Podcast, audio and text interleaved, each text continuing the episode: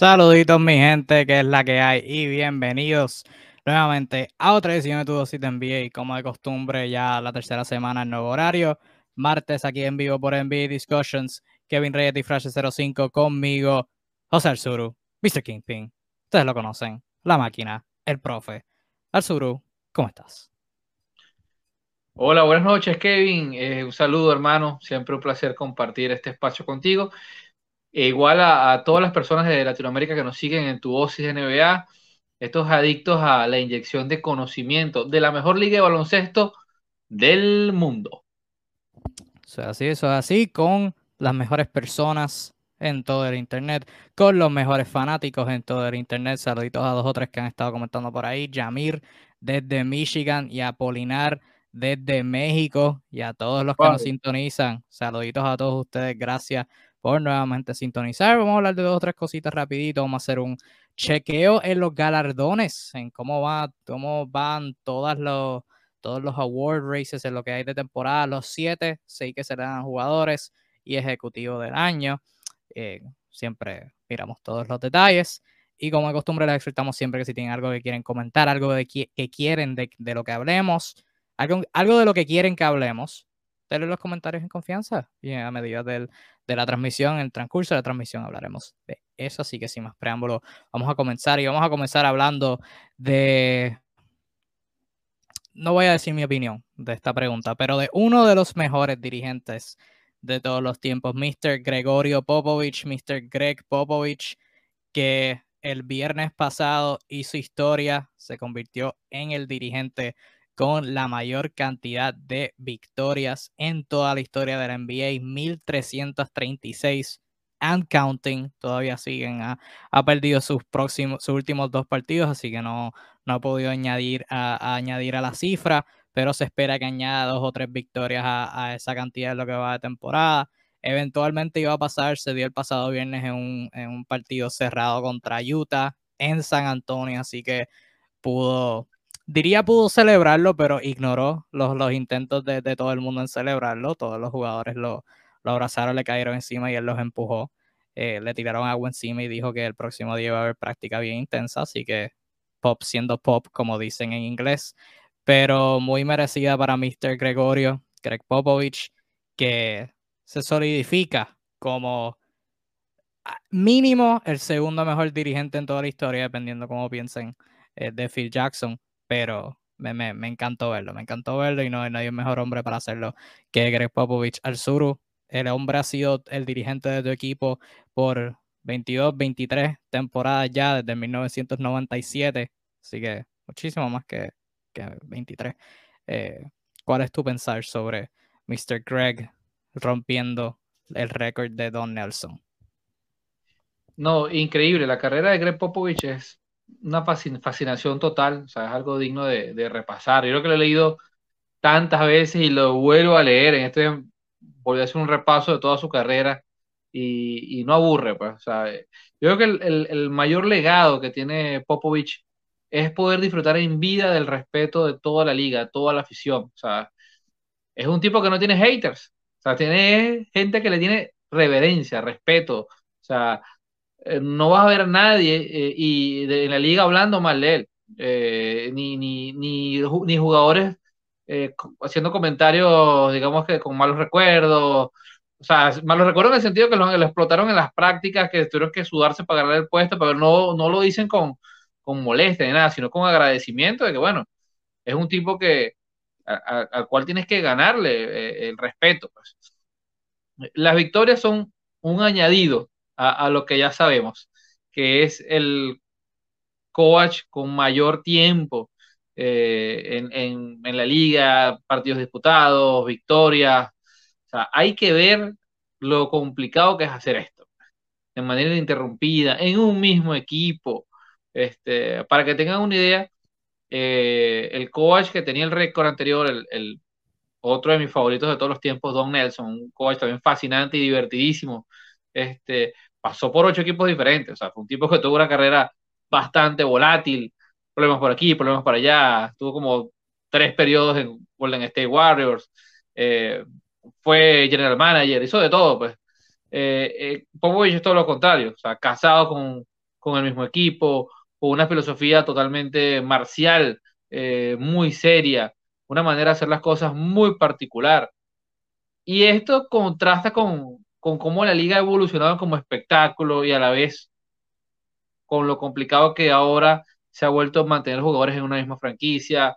Eh, digamos que Popovich sigue siendo, eh, eh, digamos que la última esencia de una antigua manera de practicar el baloncesto en todo sentido, desde el juego como, como el alma en sí del, de, este deporte. Así que que él pueda disfrutar en vida de estos homenajes y, y disfrutar entre comillas, como tú lo dijiste, Popovich es una especie de pitufo gruñón no es un tipo que, le guste ser emotivo o algo por el estilo. Él siempre ha, rehuido de, incluso de dar opiniones que sean muy, muy del momento, muy del show. Este, pero le tocará eventualmente cuando se define su retiro, eh, va a haber muchas personas emocionadas porque pocas personas, me atreveré a decir que muy pocas personas le han dado tanto a este deporte como Greg Popovich. Y hay que recordar, y esto lo han, dicho varias personas, ¿verdad? Haciendo como que el recorrido de la carrera de Pop en momentos donde iba a romper el récord, ¿verdad? Pop entró, o sea, empezó en San Antonio como gerente general, haciendo las fichas, haciendo los movimientos.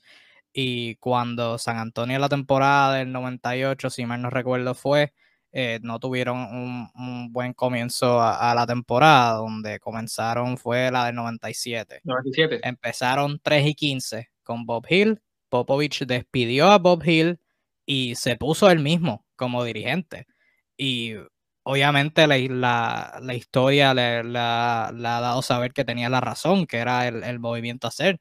Pero tú te imaginas, hoy en día, un gerente general despidiendo al dirigente y poniéndose él mismo de dirigente. O sea, las, los cojones que hay que tener y la cantidad de crítica que esa persona iba a recibir haciendo ese tipo de movimiento. O sea, es que Pop, no sé, no sé qué pensaba, pero tenía, tenía el pensamiento buen, bueno y, y las fichas le, o sea, se, se, le dio, por decirlo así.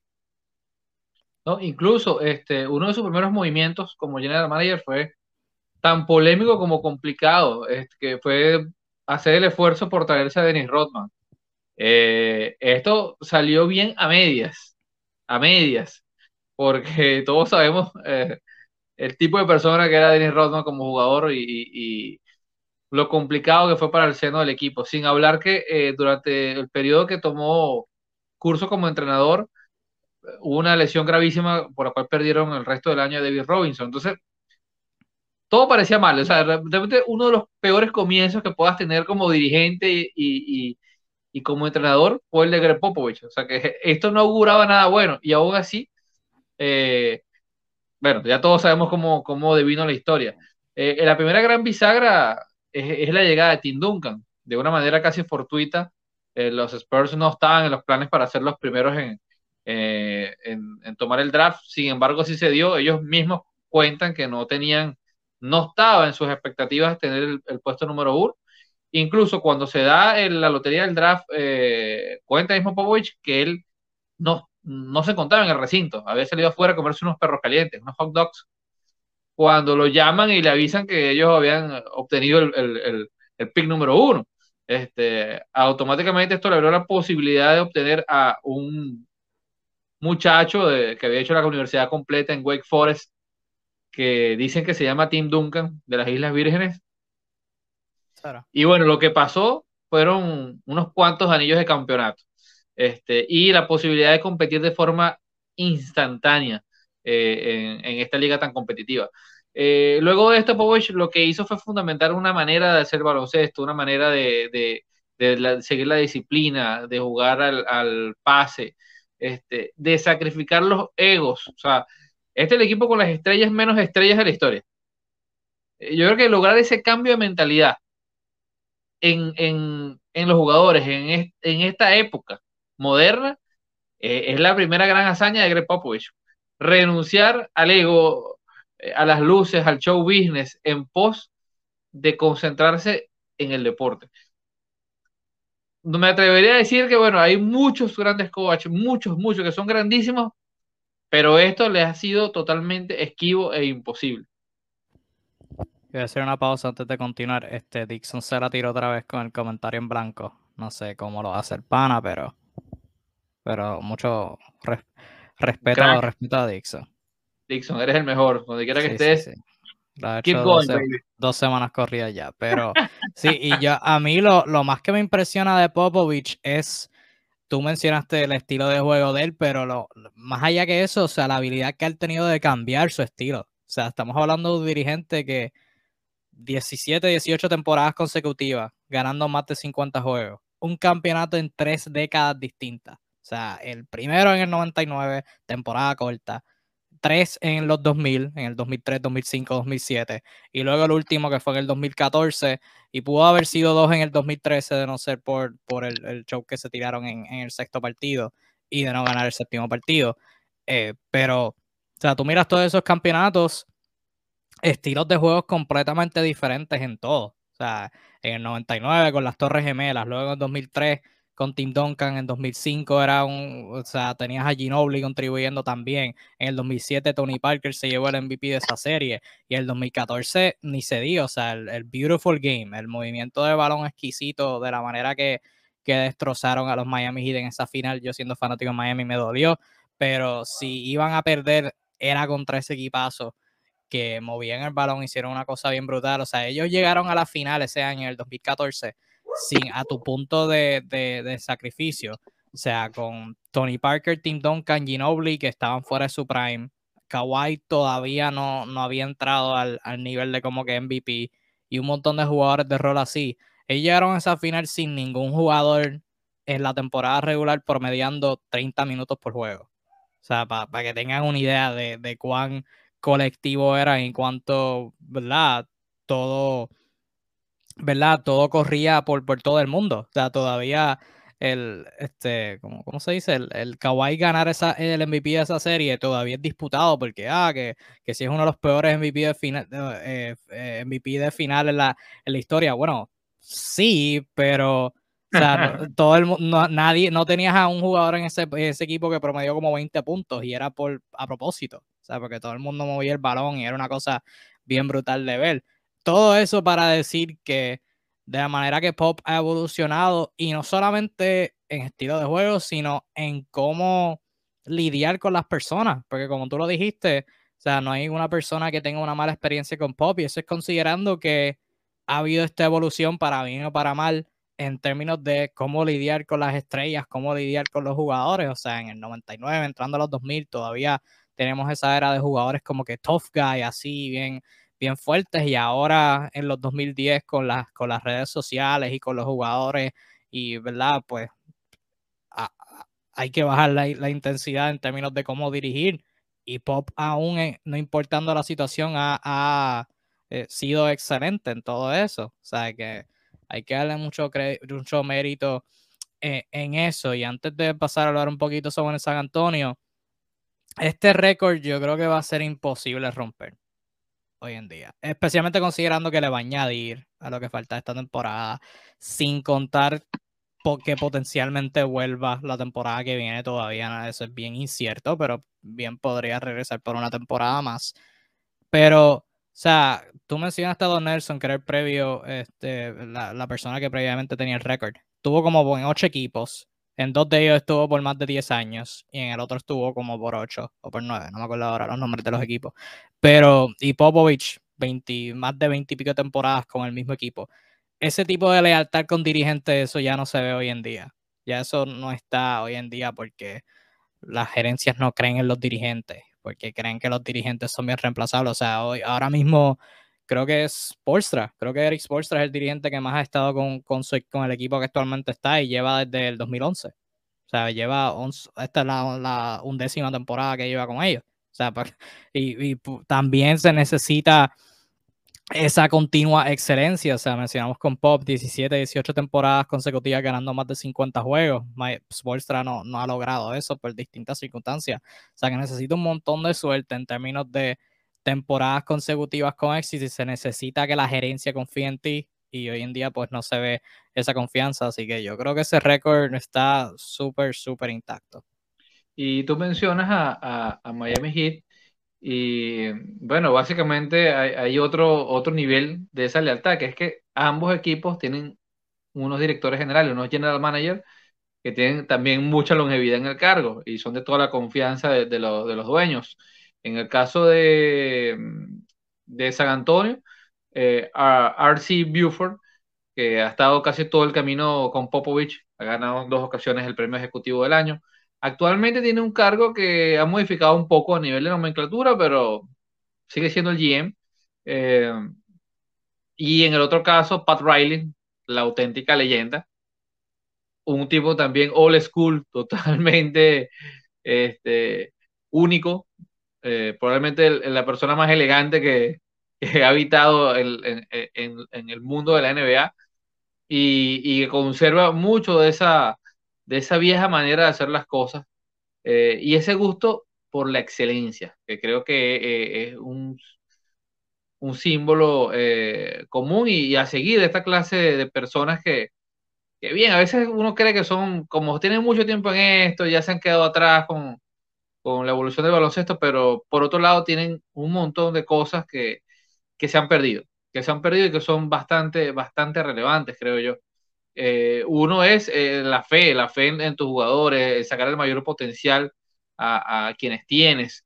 Eso lo hace ser un poco conservadores en cuanto a los cambios, ¿no? Eh, pero creo que, por lo menos en el caso de los Spurs, no, y, y Popovich nos ha regalado rendimientos exacerbados de jugadores que en otros lados quizás no hubiesen tenido oportunidades.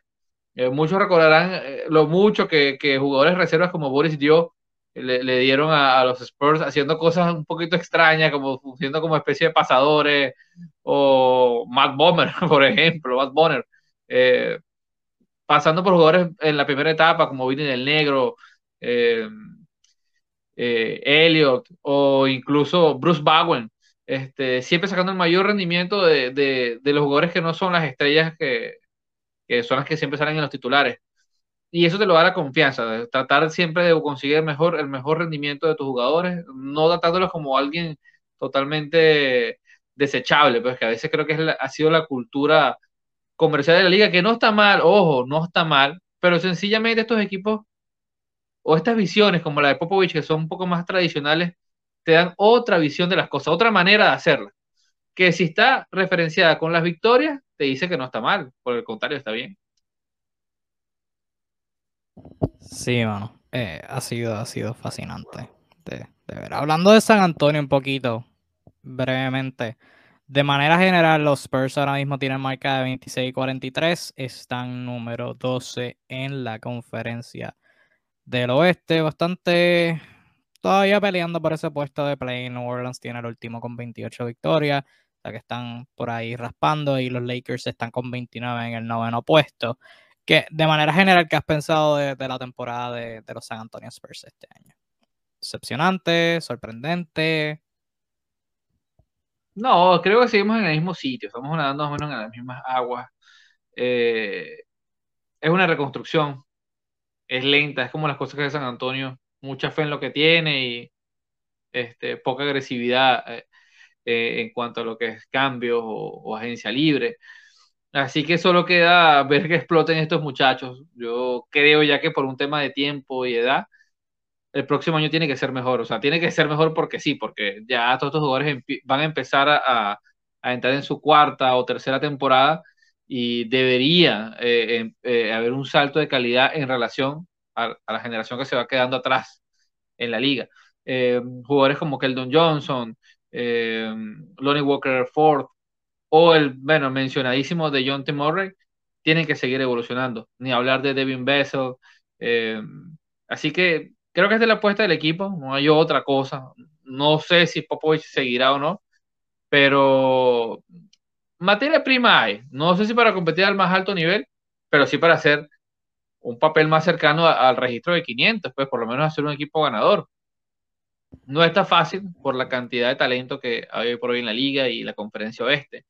Eh, pero sin lugar a dudas, yo creo que por un tema de ciclo, ¿no?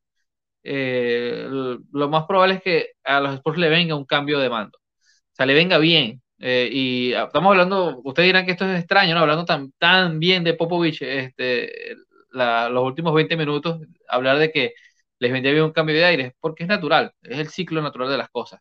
O sea, es una manera que fue excelente por muchos años, pero la misma necesidad de, de, de, evolución que lleva la liga te obliga o, te pide este, hacer las cosas también de una forma, quizás un poco más liberal, este, más agresiva.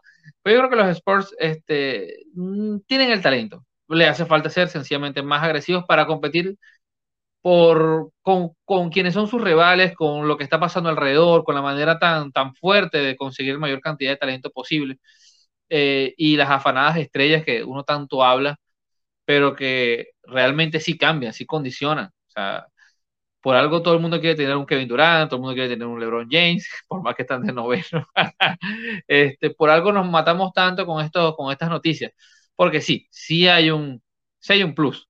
Este, y este es un equipo que, sin demeritar a DeJounte Murray, que luce como el líder, eh, están unos cuantos peldaños respecto a quienes son sus competidores directos. Uno ahorita mismo ve un equipo joven como Minnesota, por ejemplo, y tú comparas plantilla a plantilla y te das cuenta que los Spurs no van a tener chance. O sea, sencillamente no, no, no, están, no estamos hablando de lo mismo. Por más profundidad que pueda tener otros aspectos y la solidez de su, de su cuerpo técnico, si hay una desventaja a, nivel de piezas. Y esto es lo que se tiene que plantear la, la gerencia, los dueños. Este, si realmente San Antonio quiere mantener la senda eh, victoriosa a la que acostumbraron a su fanaticada, eh, tiene que venir, bien sea la otra temporada que viene o, o, o, la que sigue adelante, un cambio abrupto. Y esto probablemente venga junto con la salida de Popovich. Ojo, ¿qué pasa con Popovich? Es muy parecido ¿no? Para hacer una comparación, una analogía con los jugadores, con los últimos años de Nowitzki o, Kobe Bryant. O sea, hay un respeto tan grande, una, necesidad de, reverenciar tanto lo logrado, porque fue un éxito a nivel bárbaro, que esta persona tú no la dejas ir. O sea, tú, que él se retire cuando quiera retirarse. Tan sencillo como eso. Si él quiere jugar hasta los 50 años y vamos a perder, que juegue. Ya él nos pagó con sobras este, este tiempo. Así que Creo que más o menos la postura de, la franquicia San Antonio. Ellos van a seguir este proceso hasta que sencillamente eh, eh, el señor Greg decida eh, colgar definitivamente la toalla. Que de hecho ayer salió un reporte de Mark Stein diciendo que aparente y alegadamente Quinn Snyder figura como un posible sucesor de Mr. Pop. Sabes que Van a, ir con todo para buscar ese próximo sucesor. Yo creo que eso tiene que venir más interno. Este, Becky Hammond. o sea, porque realmente como que Quinn Snyder no lo va saliendo de Utah. O sea, mirando quizás un Brett Brown, que es alguien que, que no está dirigiendo, fue asistente de Pop. O sea, va a ser o alguien interno o alguien que fue asistente de Pop, como Brett Brown, por ejemplo que, no está haciendo nada ahora mismo.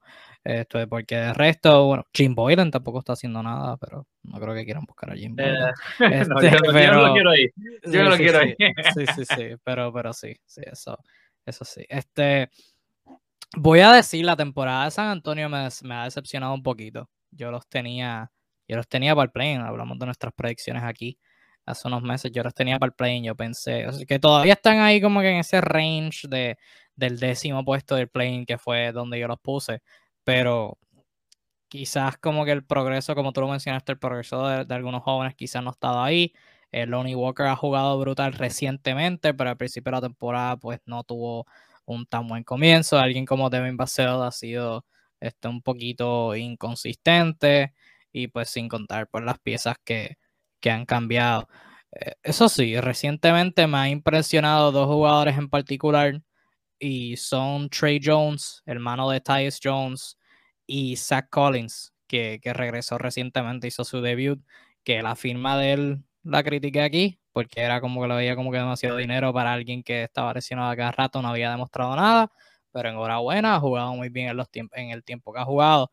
Y pues Trey Jones, alguien que, que es más, o sea, más joven que su hermano, que no, no ha tenido como que tanta oportunidad así eh, consistente en su tiempo en la NBA, pero que ahora recientemente, ¿verdad? Con luego de los cambios, San Antonio no haciendo tanking como tal, porque, todo, porque el plane ayuda a, competir para, un puesto significante, pero sí dándole más oportunidades a sus jóvenes y él o sea, ha jugado bien, o sea, que se ha, se ha ganado ese puesto en, la alineación, o sea, que, que enhorabuena, él sí me ha impresionado. Este, ¿Qué has pensado de ellos dos y quizás de algún otro joven recientemente que te, que te ha llamado la atención?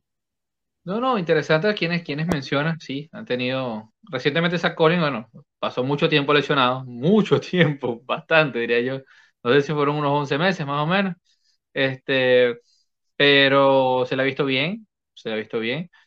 Yo sí quisiera destacar a alguien que yo no tenía en mis papeles, que no me gustaba mucho, eh, y sí creo que ha dado un, salto de calidad notable, que es eh, el austríaco Jacob Perl, o Paul, o como se pronuncia, eh, el cual, aparte de apadrinar el nombre de un juego muy divertido que me presentó Kevin, eh, ha, fungido de una manera bastante agradable como ancla defensiva en, San Antonio.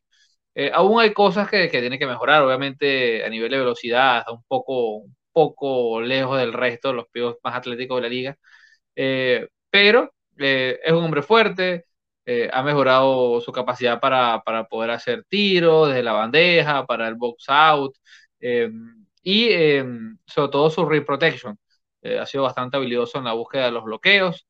Ha mejorado muchos aspectos de su juego, sigue estando un poco crudo en otros tantos. no es un secreto que es asquerosamente malo lanzando tiros libres. muy malo, muy malo. Pero tomando en cuenta lo crudo que estaba, creo que sí, este año ha mejorado y por su edad pudiésemos verlo un par de años más adueñado de la posición en la franquicia. Que de hecho, irónicamente, hablando de Portal, el juego, la contestación de, hoy, para los que no han jugado, sorry por chotearlo, pero la contestación de hoy, irónicamente, era Lonnie Walker. Así que, mira, mira cómo, mira cómo están las cosas aquí. Círculo completo. Este. Ah, yo creo que eso es todo lo que, lo que quería hablar sobre, sobre San Antonio. Enhorabuena por, por Mr. Greg Popovich. Vamos a ver qué pasa luego de este año. Antes de continuar a hacer el chequeo, tenemos a Yamil que nos dejó varias cositas para hablar que me pareció interesante. Eh, primero, vamos a ir de como que menos a menos a más impactante en mi pensar. Primero, Kawhi Leonard regresando eh, a practicar. Ya recientemente ha estado tirando, ha estado calentando. ¿Qué piensas sobre los Clippers si potencialmente añaden a Kawhi? En una escala de 1 al 10, ¿cuánto miedo dan? What, what? Ah, eh, los Clippers sumando a Kawhi Leonard. Eso así. Oye, creen que definitivamente sería una ayuda que les caería muy bien es una inicio de pregunta. Eh, me hubiera gustado que al, al, 70% ya es ganancia, hermano. Ya es ganancia. Me hubiera gustado que Norman Powell estuviera también, pero tuvo esa lesión en el pie. Sí. Los Clippers completos, o sea, Reggie Jackson, Norman Powell, Paul George, Kawhi y Vita Zubac tendría, una conversación tendría una conversación bien difícil para, para no ponerlos por encima de Phoenix. Y mira que me encanta Phoenix, pero Kawhi, PG, Norman Powell. Mm, está, apretado. Hay, que ver si tenemos revancha de eso la próxima temporada, si no se lesiona a alguien, por Dios.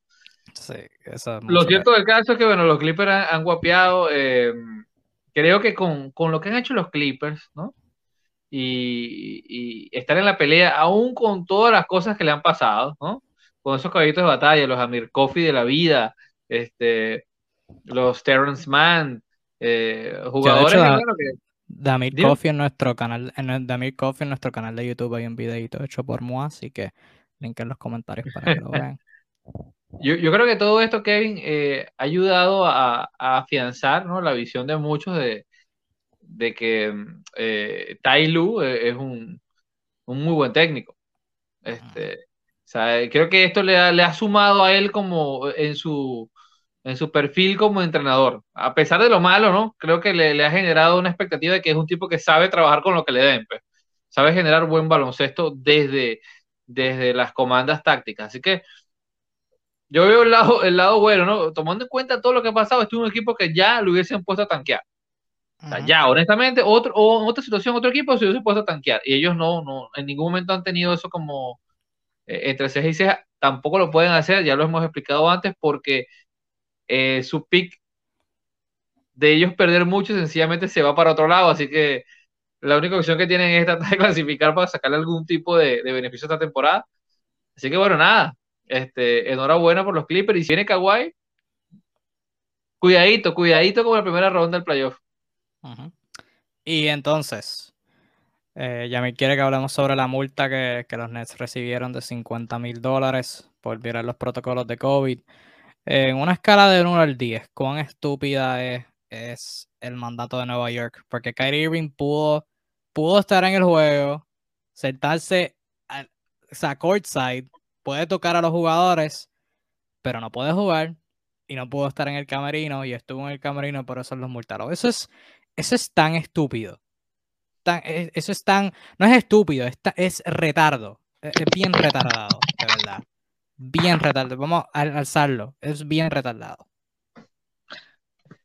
Definitivamente es una de las cosas, no voy a decir solamente estúpida, ¿no? E, es que increíble. O sea, porque es la clase de noticias que tú lees, se te la explican y tú te quedas así como que, no, pero me están echando broma, o sea, es, en serio. O es un chiste, o es una, una de estas cosas de broma. O sea, realmente te cuesta creer que hay personas adultas en cargos dirigenciales, en cargos de salud, que, que dan estas prerrogativas y no las piensan. O sea, que no tiene ningún sentido, pero, o sea, no, ¿cuál es el propósito de esto? honestamente, ¿hay algún propósito en, hacer, en tomarse el tiempo de hacer reglas de este tipo? ¿A quién benefician? ¿A quién no? O sea, no, nada tiene sentido. O sea, es como esas cosas de. Aunque usted no lo crea, señor Ripley. Sí, no. No hace sentido. O sea, puede estar courtside. O sea, que si un jugador se le cae encima de él, él lo está tocando. Pero no puede jugar. Y. Puede estornudar, puede estornudar en cancha. Puede estar, puede estar courtside sin mascarilla pero no puede estar con el equipo. ¿Sabes qué? No hace sentido. O sea, si lo, si lo vas a dejar entrar a la cancha, déjalo jugar. O sea, puede, puede practicar con ellos y todo, pero no puede jugar. Este, ah, no sé. Bien, estúpido. Es bien estúpido. Este, y Yamir, muchas gracias por este comentario, Yamir. Yamir quiere que hablemos sobre el regreso de Draymond Green con los Warriors, de Draymond Mr. Estrella Green del tercer mejor jugador de los Warriors, siendo su, su regreso ayer. Eh, el Suru, todavía, todavía tu opinión sigue siendo la misma. ¿Qué pensaste sobre el regreso de Draymond? No, le va a hacer muy, muy bien al equipo, porque obviamente es el jugador pegamento de, de, la franquicia, eh, en lo anímico, en lo defensivo, en la calidad del pase, es un plus. O sea, como lo he dicho, es el mejor o uno de los mejores jugadores complementarios de la liga sea, realmente es un tipo con habilidades únicas y particulares. Sigo pensando que no es una estrella porque no lo es, tan sencillamente porque no lo es. Eh, pero, este, sin lugar a dudas, este tipo representa el alma, espíritu y filosofía, no solo de, los Warriors, sino de, en sí los planteamientos de Steve Kerr como técnico. O sea, eh, básicamente es una extensión de él mismo en cancha. Eh, Así que sin lugar a dudas eh, el beneficio es latente y lo han sufrido. O sea, hay una, hay una clara relación en, lo desacertado que ha estado el equipo en muchas situaciones de juego eh, con su ausencia. Eso es una realidad. Exacto. Sí, o sea, sin una estrella, pues se afectan. No. No, no. no, definitivamente no tiene nada que ver. Claro que sí, claro que sí. No. Este, pero nada, aparte de eso, vamos a seguir hablando de estrellas y vamos a hacer un chequeo en los galardones de esta temporada. Eh, diría siete, pero la semana que viene hablamos un poquito del MVP. O sea que vamos a empezar por ahí. El MVP que subí el resumen en nuestro canal de YouTube de, de Sur haciendo su, su argumento bien planteado sobre estadísticas de por qué Nikola Jokic es el MVP. Y eh, algo, algo que añadir, porque no, no creo, o sea, si hablamos de esto la semana pasada, pues no, no sé, para que recalcar lo mismo. Eh, ¿Algo que quieras añadir a tu, a tu argumento? Sobre no, para nada, para nada. Obviamente, este, eh, no es algo totalmente abierto. Todavía en las casi nada que nos queda pueden pasar cosas, ¿no? Eh, todo el mundo, todos los jugadores que están punteando en la MVP están dando ahorita como que el plus de rendimiento. O sea, ante Tocumpo, ojo, sobre todo que está modo bestia. Pero yo creo que, este, o sea, o, así lo asumo, ¿no? Que el premio se queda en, Denver. Y, es un triunfo del baloncesto, es un triunfo para mí bonito, pues, porque es un tipo tan particular es totalmente un, símbolo de la contradicción. El tipo gordo, alto, que es el mejor de la cancha, el mejor pasador, es el más creativo. Eh, sin lugar a dudas, eh, Nikola Jokic lo merece. O sea, más allá de lo que yo opine, es un tipo que sencillamente lo hace todo en cancha. En el último partido se lanzó unos señores pases. Por ahí están rodando las redes, por cierto. Este, parece que la gente eh, ahora empieza el tema de las campañas, ¿no? a circular a, eh, obviamente Denver no es el equipo más divertido de ver o que tiene más fanaticada, pero yo creo que sí, yo creo que sí. Nicola repite. Pero es que hay que recordar que ayer, o sea, televisión nacional por ESPN contra Embiid, o sea, que ahí, ahí mm. era, donde, donde empezaba. Gracias a Dios que ganaron, porque si perdieron, si perdía Denver, mm ya iban a empezar las críticas, pero brevemente hablando por Yanis, independientemente sea el MVP o no, creo que hemos llegado a un punto en donde se ha normalizado lo que Yanis hace y eso no debe ser, eso nunca debe ser. Este Yanis en sus últimos 11 partidos, y no, y no por decir que es MVP ni nada, pero, o sea, no normalicemos esto. En 11 partidos está promediando 32.8 puntos, 13 rebotes, 5 asistencias y media, un robo y medio, un tapón en 57.8% del campo, 32% en tiros de 3 y 72% en tiradas libres. Eso, señores, no es normal. Eso no es normal. Para nada. Eso es. Eso es algo bestial. Eso es algo bestial. Y por favor, no normalicemos eso. Nunca. O sea, sí tiene dos MVP, tremendo, fantástico, pero no sigue siendo normal. No, no hay no hay tres, no hay, no hay más de dos o tres jugadores en esta liga que puedan hacer eso. Así que, Mira, yo, yo, te digo algo, Kevin. Este, para los que siguen la lucha libre, el pressing catch, como le dicen en Europa, eh, los MVP se parecen mucho a los campeonatos mundiales eh, de, la lucha libre. O, la, o vamos a hablar puntualmente de la WWE en el sentido de que hay una carga de talento. O sea, si tú vas a ser campeón mundial, el campeón del título peso pesado, este, en parte porque, bueno, tienes el talento para, para hacer todas estas acrobacias eh, a, un altísimo nivel. Pero por otro lado, porque a la empresa de alguna forma le conviene la narrativa de que tú estés ahí, hablando de narrativas, ¿no? Que, que ah, eh, en la lucha libre la narrativa lo es todo, definitivamente. Sí, sí. Eh, durante algunos periodos, la WWE o la WWF, cuando se llamaba así, optó por campeones que, bueno, eran muy buenos, atléticos y todo lo demás, pero no gozaban del favor del público de forma total. Eh, algo parecido le ha pasado a la NBA, que eh, campeones como Giannis Antetokounmpo, que es una bestia, o sea, tú lo dijiste, por algo es el Greek Freak, o sea, es un anormal, ese tipo no es, no es este planeta, físicamente está muy por encima del resto. Eh, no goza del favor del público general. Y esto es tantísimamente contradictorio y, extraño, pero lo cierto es que en parte, bueno, jugar en, Milwaukee puede ser una razón, pero siendo ya campeón, siendo defensor del año, siendo MVP, siendo tan joven, este, cuesta creer cómo no es un tipo tan masivo ni popular. Eh, y Jokic tampoco es muy diferente. El año pasado Jokic gana en buena parte por las lesiones de, todos sus rivales eh, y él mantenerse sano y llevando a Denver a, playoff este, eh, contra todo pronóstico y con las lesiones de, sus compañeros. Eh, y este año comenzó con las lesiones de, todos los que se supone que le iban a acompañar en ofensiva y cargando el equipo.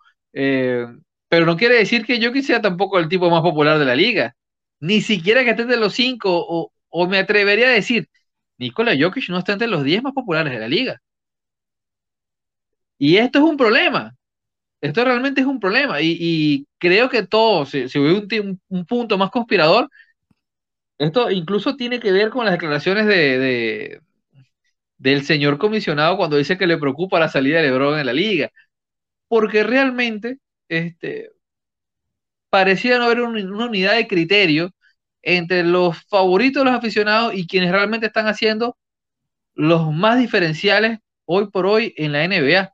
Y este es un tema que me parece tantísimo interesante porque tiene mucho que ver con el futuro deportivo y comercial de la liga. Ahora, ¿tú te imaginas que Giannis Antetokounmpo se enfunde la camiseta de los Lakers? Ay, Dios mío. Dios nos libre a todos de ver eso. Sí, sería Sería un día triste, sería un día triste. Pero con eso terminamos con el MVP. Pasando a novato del año. La carrera de tres caballos entre Kate Cunningham, Scotty Barnes y Evan Mobley. Esos son como que los tres principales candidatos. Yo tengo el mío. El mío, no sé por qué no piensan que es claro que debe ser el ganador. Espero que, que tú no pienses diferente. ¿Quién es tu novato del año? Qué trampa. Dices eso y luego me pasa el, micrófono a mí. Fue, a propósito. Sí. Malévolo, eres malévolo. Sí, eso sí. Kevin, yo, yo estoy claro desde que comenzó el año. Estoy claro desde que comenzó el año y me mantengo. Y la lesión de Jared Allen es un plus. El, el, novato del año es Ivan Mowley. Definitivamente. Y lo siento en el alma. Defensivamente, incluso, Ivan Mowley va a sacar votos para el defensor del año. Te vas a acordar de mí, va a quedar el quinto sexto, pero va a sacar votos para el defensor del año. Este, ojo. Bueno, hay, hay, hay, alguien que hace dos temporadas votó por Andre Drummond ser el defensor del año, así que ojo con eso. Eso, no, eso no, no, no, no, que piensa. No, no, votos bien ganados, no, no votos regalados. No, como los que votaron por John Conchar para, para el All Star. Este, eso sí. Eh, ¿Por qué te digo esto? Esta, esta cohorte de novatos es excelente, muy buena. O sea, realmente aquí hay. E, es, incómodo, porque realmente. Mm, o sea, no es que haya grandes diferencias. Te puedo decir que Scotty Barnes, que no estaría entre los tres a priori que estamos hablando, también tiene un argumento muy bueno. O sea, lo ha hecho muy bien. Este, incluso ves a quienes están de quinto sexto, como Franz Wagner, y lo ha hecho excelente. En otras condiciones, bueno, otro gallo cantaría. Eh, Kate Cunningham, ha estado muy bien por momentos, muy errático por otros. Eh, o sea, realmente hay jugadores muy buenos este año. Yo me voy por Ivan Moule, así que te escucho a ti. Bueno, yo prefiero irme con el jugador que sí ha jugado, ha jugado seis, espérate, ha jugado seis juegos menos que, que Evan Mobley. Pero este jugador está en términos de novatos, comparación a su clase, Está número uno en puntos, número uno en canastos encestados por juego, número dos en triples encestados por juego, número nueve en tiradas libres intentadas, número cuatro en rebotes, número dos en asistencias, número seis en robos y número ocho en tapones. Nada más y nada menos que el primer pick, Mr. K. Cunningham. Eh, sí, ha jugado menos juegos, claro, tuvo lesionado al principio, pero seis juegos menos que, que Mobley. Entiende el impacto eh, defensivo, es así. Este, Mobley ha sido, va a ser, ha sido y va a ser trascendental en el lado defensivo eh, por toda esta década, por toda su carrera. Pero los números de Kate son otra cosa. Y para novato del año, lo que se enfocan son números. O sea, Kate en Detroit, en la miseria que es Detroit, con, ah. con Sadiq Bey siendo su mejor compañero y o Jeremy Grant estado y fuera de eso Isaiah Stewart que ha sido me Killian Hayes que ha sido ah. y otros jugadores ni nombre ni nombre sí verdad no o sea no, no, sigo diciendo porque empieza a pestar aquí pero sí o sea Kate lo que ha hecho ahí ha sido de maravilla o sea el tipo ha sido un jugador súper completo en el lado ofensivo so ese sería mi mi novato del año Respeto a Evan Mobley, pero, pero Kate sería el mío. sería. No, respetable. A mí me gusta mucho Kate Cunningham, de hecho. Eh, creo que esta temporada le ha pegado un poco la presión. Este, ha tenido partidos muy erráticos, de verdad, con una toma de decisiones muy cuestionables en el tiro, eh, diferente a lo que vimos de él en, el periodo universitario, pero hay una diferencia a nivel de la liga. Eh, Detroit es un equipo apestoso. Durante muchos partidos le ha tocado ser primera arma ofensiva, porque los otros jugadores, quizás con mayor experiencia y, y quienes en teoría, como ya era migrante, tendrían esa responsabilidad, han estado lesionados muchos partidos. Eh, lo cierto del caso es que yo personalmente creo que, que Cunningham a la larga sí será un jugador mucho más eh, sólido en la liga, o más de perfil de, de, estrella a superestrella. O sea, yo honestamente con lo que he visto este año, creo que tengo lo suficiente para poder hacer el juicio de que es un tipo que vamos a ver mucho tiempo, que una, una vez que madure y tome sobre todo confianza, va a ser un, un candidato a, a hacer 20 puntos, 6 asistencias, 6 rebotes todos los años. Sí, el tipo, si le consiguen ayuda, claro está, o si, digo, Detroit no le va a conseguir nada, pero si los jugadores alrededor de él se desarrollan bien, creo que va a estar sólido y creo que ha sido el mejor de la clase, así que ese sería mi pick. Dirigente del año, ok. Creo que está, creo que esto es bastante fácil. Creo que esto es verdad. ¿Verdad? ¿Verdad que sí es seguro? Yo lo tengo fácil, no sé tú, yo, yo ni, siquiera tengo opción, opción 2. Mm, yo te digo que es fácil porque quizás sea fanatismo, pero honestamente creo que no hay, o sea, hay debate, pero creo que creo que cómodamente debe ser Mr. Eric Spoelstra de Miami, con lo que con todas las lesiones que los Heat han tenido, con las inconsistencias que han tenido, con los problemas que han tenido, número uno en el este, por encima de Milwaukee, por encima de Filadelfia, por encima de Chicago, o sea, por encima de todo el mundo. Número uno en el este, no cómodo, pero está en número uno. Y, o sea, parece ser una eternidad, pero el periodo que estuvieron sin Bam, que Jimmy Butler también estuvo lesionado, que Kyle Larry era el mejor jugador y ellos seguían ganando juegos como uno de los mejores equipos en toda la liga, creo que Eric Spoelstra debe ser eh, dirigente del año. Mérito a Taylor Jenkins por lo que ha hecho en Memphis. Crédito a Jason Kidd por, por la evolución que ha tenido Dallas. Obviamente, saludito a JB Bickerstaff, que, que ha hecho un excelente trabajo en Cleveland. Y obviamente, el dirigente con el mejor récord tiene que recibir votos, así que saluditos a Monty Williams. Pero considerando el contexto de lo que se ha dado en Miami, creo que fácilmente debe ser Eric Spoelstra. Coincido contigo, y me duele, me duele porque, como te digo, para mí hay un solo candidato que es Spolstra. ¿Por qué me duele? Porque ya todos sabemos que Eric Spolstra es buen técnico. Bueno, sí, algunos, algunos de esos haters de LeBron que todavía no sé por qué creen que, que Spolstra lo pusieron ahí porque era amigo de Pat Riley.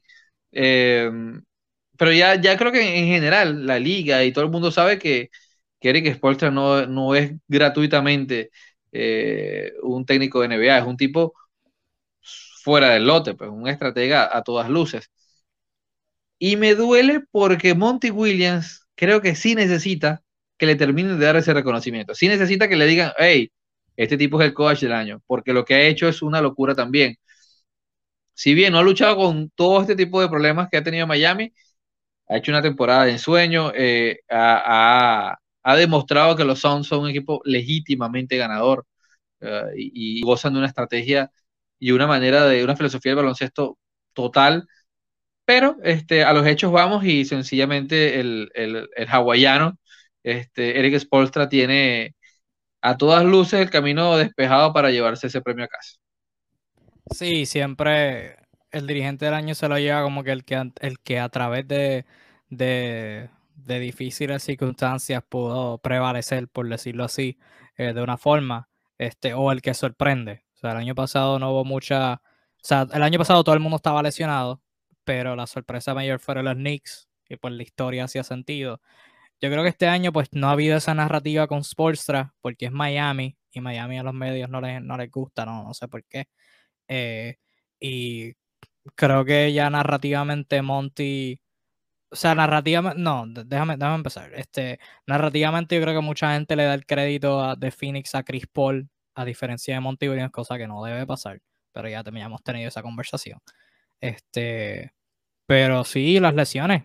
O sea, cuando tú tienes ese equipo con Kyle Larry siendo tu mejor jugador sin faltarle respeto a Kyle Larry, pero Kyle Larry en esta etapa de su carrera y ellos seguían sin perder, o sea, llegaron a una racha de victorias de doble dígitos con Kyle Larry, Tyler Hero y un montón de jugadores de rol que George Seven brilló, que Caleb Martin brilló, que Kate Vincent brilló. O sea, eso es por Sportstra y todo el staff técnico de Miami. O sea, es que creo, por eso digo fácilmente, porque las circunstancias que ellos han atravesado ha sido como que la, de ninguna otra. Yo creo que Monty va a tener sus oportunidades. Creo que Monty va, yo creo que Phoenix no le va a bajar los próximos dos o tres años que esté Chris Paul. So, creo que, creo que va a tener break. Sí. Pasando a ahora jugador defensivo del año, o como a mí me gusta llamarlo, eh, este título es un poquito muy largo, así que no, no puede ser muy mercadeable, pero el, el, premio no sabemos cómo juzgarlo, así que lo vamos a dejar entre los mismos tres jugadores por siete años corridos, Award, este que como de costumbre está entre Giannis Antetokounmpo, Rudy Gobert y Draymond Green y nadie más, nadie más existe. Eh, ¿A quién entre esos tres? ¿A quién tú se Mira, me encanta, Kevin. Yo creo que por eso tú eres mi compañero en este, en este, este programa y eres mi amigo y, te quiero mucho, de verdad te quiero mucho como, como persona, eh, como, como analista y como ser humano. Este, porque opino exactamente lo mismo. O sea, si hay un premio equivocado en su concepto es este. Definitivamente. Si hay un premio que realmente no juzga lo que tiene que jugar es este.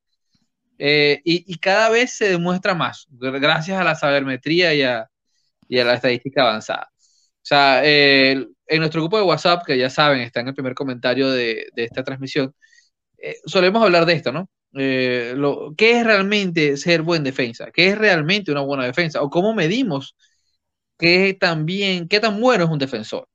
Eh, y, y o cada vez la respuesta es más ambigua y al mismo tiempo más clara de que la estadística normal o común o histórica no nos responde a esta pregunta. Lastimosamente este premio se ha enfocado tanto en eso, de cuál es el hombre grande que más rebotes y bloqueos da. Y ya está ahí.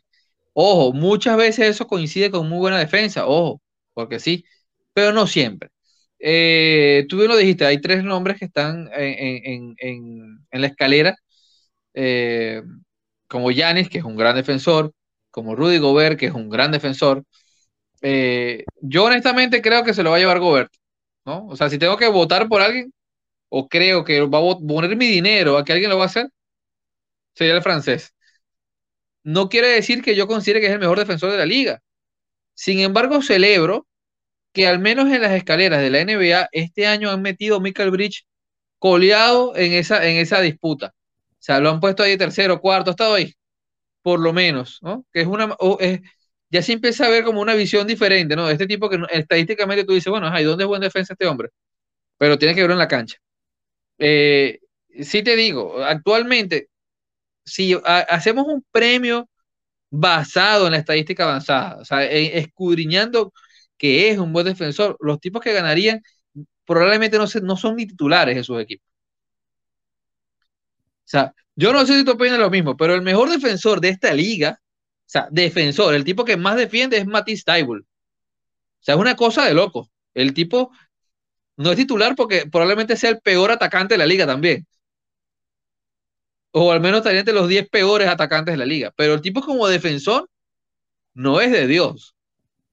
O sea, te puedo decir que este tipo, si le das 35 minutos y un rol estelar, si no fuera tan malo en ofensiva, es Michael Jordan en el 92. Sea, es increíble la cantidad de robos que hace, la defensa asfixiante que te hace, pero él no va a ganar este premio nunca. Entonces, ¿a quién se lo vamos a dar? Al Ring Protector que esté en la discusión durante las próximas décadas. En este caso, vuelvo a tu argumento. Eh, me gustaría decir que lo va a ganar Giannis ante Tocumpo, porque es un tipo bastante completo. Pero el francés se va a llevar este premio. Yo, yo se lo daría a Giannis por, la versatilidad que tiene ambos lados. Este, considerando que, que Milwaukee la mayoría del año ha estado sin Brook López, que volvió ayer contra Utah, pero Yanis ha tenido que jugar más de centro y de la manera que le impacta el juego, o sea, no, no es normal. O sea, 6-10, 6-11, wingspan bien largo, o sea, puede defender en todos lados, o sea, el tipo es, increíble. Increíble lo que él hace. yo se lo daría a él, pero, pero sí, mano, frustra eh, que la conversación sea siempre entre los, entre los mismos tres, año tras año. Eh, yo estaba, estaba escuchando el podcast de J.G. Reddy recientemente, Old Man and the Three, súper recomendado para todo aquel que le guste la NBA y, y sepa inglés, porque es en inglés el podcast, que recientemente entrevistó a Patrick Beverly y ellos estaban teniendo precisamente esta conversación sobre los requisitos que, que de jugador defensivo del año y Reddick hizo el punto y no había pensado en esto antes, que las estadísticas avanzadas de todas las estadísticas avanzadas, toditas, las, las, más avanzadas que han salido recientemente, todas favorecen a precisamente lo que, lo que, a lo que hizo referencia ahorita, los hombres grandes ring protectors que cogen más rebotes y tienen más probabilidades para hacer tapones, porque tiene más oportunidades para hacer números, pero el jugador defensivo que, que no consigue robos, que no consigue tapones, que no tiene los rebotes, pero que juega una defensa bien brutal y obliga a que su jugador falle, o sea, eso no se ve mucho. Este, quizás el, el matchup ah, que tal jugador cuando estaba defendido por tal jugador se fue de tanto, tanto del campo. Y eso es lo único que, que se sabe de eso. O sea, pero esas estadísticas no favorecen a alguien como, como el mismo Patrick Beverly, como eh, alguien como Matisse Stable, que fuera cuando no consigue los tapones y brinca antes de tiempo, como quiere impactar el tiro, eso no se ve en las estadísticas. Y muchos otros jugadores defensivos que tú, lo miras, las las, tú miras las estadísticas avanzadas y vas a ver un Embiid, vas a ver un Giannis, vas a ver un Gobert, vas a ver un Draymond Green, vas a ver un Jacob Portal, vas a ver un Emma Bobley. Y no por faltar respeto a todos ellos, pero hay jugadores perimetrales que defienden mejor que algunos de ellos, o sea, que se pueden meter esa conversación entre medio de, todos esos hombres grandes, pero dejándolo llevar por eso, yo se la doy a Yanis. Tú mencionaste ahorita a Evan Mobley como alguien que podría conseguir votos. Yo voy a tirar mi, este, mi Dark Horse a esta conversación, Herb Jones de New Orleans. Creo que podría escribir dos, o tres, votitos. Sí, se lo daría. Incluso, ojo, y, y, y para quienes nos ven, no es que estamos despotricando contra lo tradicional del hombre grande, porque no es así, sino que no es la única visión. Ejemplo, yo les puedo decir que Robert William Free, Time Lord de Boston, eh, con sus 2 metros 3, bueno, su ratio de tapones es muy bueno en las situaciones en que los da. El porcentaje y tiros desviados es excelente, o sea, debería estar en la conversación. O sea, hay un tema con esto que eh, este, este premio tiene que ver con una visión muy tradicional y un poco de reputación. Entonces, por lo menos Rudy Gobert ya hizo el trabajo. O sea, y ya todo el mundo sabe cuál es su perfil, cuál es su nombre. Eh, va a ser un tipo que va a estar en la conversación. Cuando Rudy Gobert llega a 32, 33 años, que ya no gane el premio, va a estar de tercero en la votación. Así hay otros mejores que él. Porque ya hizo una reputación de que él es un gran ancla defensivo. Este, y es a donde este premio debería evolucionar, sino a, medir en esencia quién es el mejor defensor de la liga. Es curioso, pero hay, aleros muy polifuncionales que se dedican a hacer de stopper en defensa, como por ejemplo, que no, no estarían en esta conversación, pero yo te los voy a nombrar, pues, este, e, el, mismo Anunobi, que ha estado lesionado mucho eh, en el año, eh, eh, tipos como Aaron Gordon, como tú lo dices, la estadística avanzada hace un montón de cosas en los intangibles, Kevin mencionaba aquí algo muy interesante, o sea, ¿cuánto hace fallar un jugador a otro para decir que es buen defensor? Y tú lo puedes dar una visión aún más allá, que es cuando el defensor te obliga a pasar la bola, ni siquiera que te atrevas a, lanzar y fallar, sino que ni siquiera no te atrevas, decidas que lo mejor es que otro se vaya con ese, problema. Eh, hacia esta conversación es que debería evolucionar la NBA. No lo ha hecho, pero yo tengo fe que más temprano que tarde eso llegará. ¿Sabes cuál es la solución para esto? Esta es mi, mi manera de pensar que, que si implementan esto, yo creo que nos evitamos problemas con y controversias con jugador defensivo del año y este los All Defensive Teams, que, son otros que es otra complicación que pues también está en la conversación eh, los mismos jugadores. Este, la solución para esto es bastante fácil, diría yo poner a los jugadores a votar. Que los jugadores voten en, galardones de defensa, porque sí, MVP, dirigente del año, los demás. O sea, como periodista, como persona que, no, está, que no está en la NBA, en términos de como que jugar, pues sí, puedes, puedes como que llegar a una conclusión bastante, bastante sencilla y pues los jugadores también tienen sus pensares y eso. Pero la defensa es algo tan difícil de juzgar para el fanático, sea, para nosotros aquí, que, no, que lo vemos de lejos, y para los periodistas que son los que votan en, este tipo de, de, galardón. Mi solución darle a los jugadores es voto. O sea, ¿qué mejor persona para decir quiénes son los mejores defensores en la liga que los que juegan contra esos jugadores noche tras noche? O sea, si es por los periodistas, no reconocen a, no reconocemos a Drew Holiday. O sea, Drew Holiday a los otros años fue, fue alguien que, que logró uno de sus primeros All Defensive Teams y por años jugadores como Kevin Durant y Damian Lillard han dicho, Drew Holiday es mi macheo más incómodo, ¿sabes?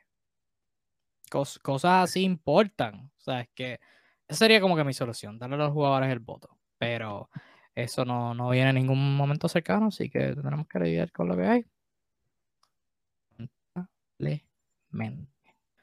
Bueno, mayor progreso del año. Yo creo que para mí este es el más tricky. Para mí, el mayor progreso del año es el, es el más difícil. Y hay bastantes candidatos buenos. ¿A tú quién se lo das? ¿Tú, tú a quién se lo das? Wow. Mira, yo, yo, yo te voy a decir quién va a ganar y te voy a decir quién me gusta más a mí. Porque son dos cosas diferentes. Este, yo creo que va, se lo va a llevar ya Morant. Se lo va a llevar. Se lo va a llevar de calle. Eh, y ojo, eh, merecido porque alucinante, o sea, sus números son alucinantes. Ahora, tradicionalmente hablando, este premio eh, eleva, bueno, esos jugadores que sencillamente dieron un salto de calidad en referencia a, lo anterior, pues, este.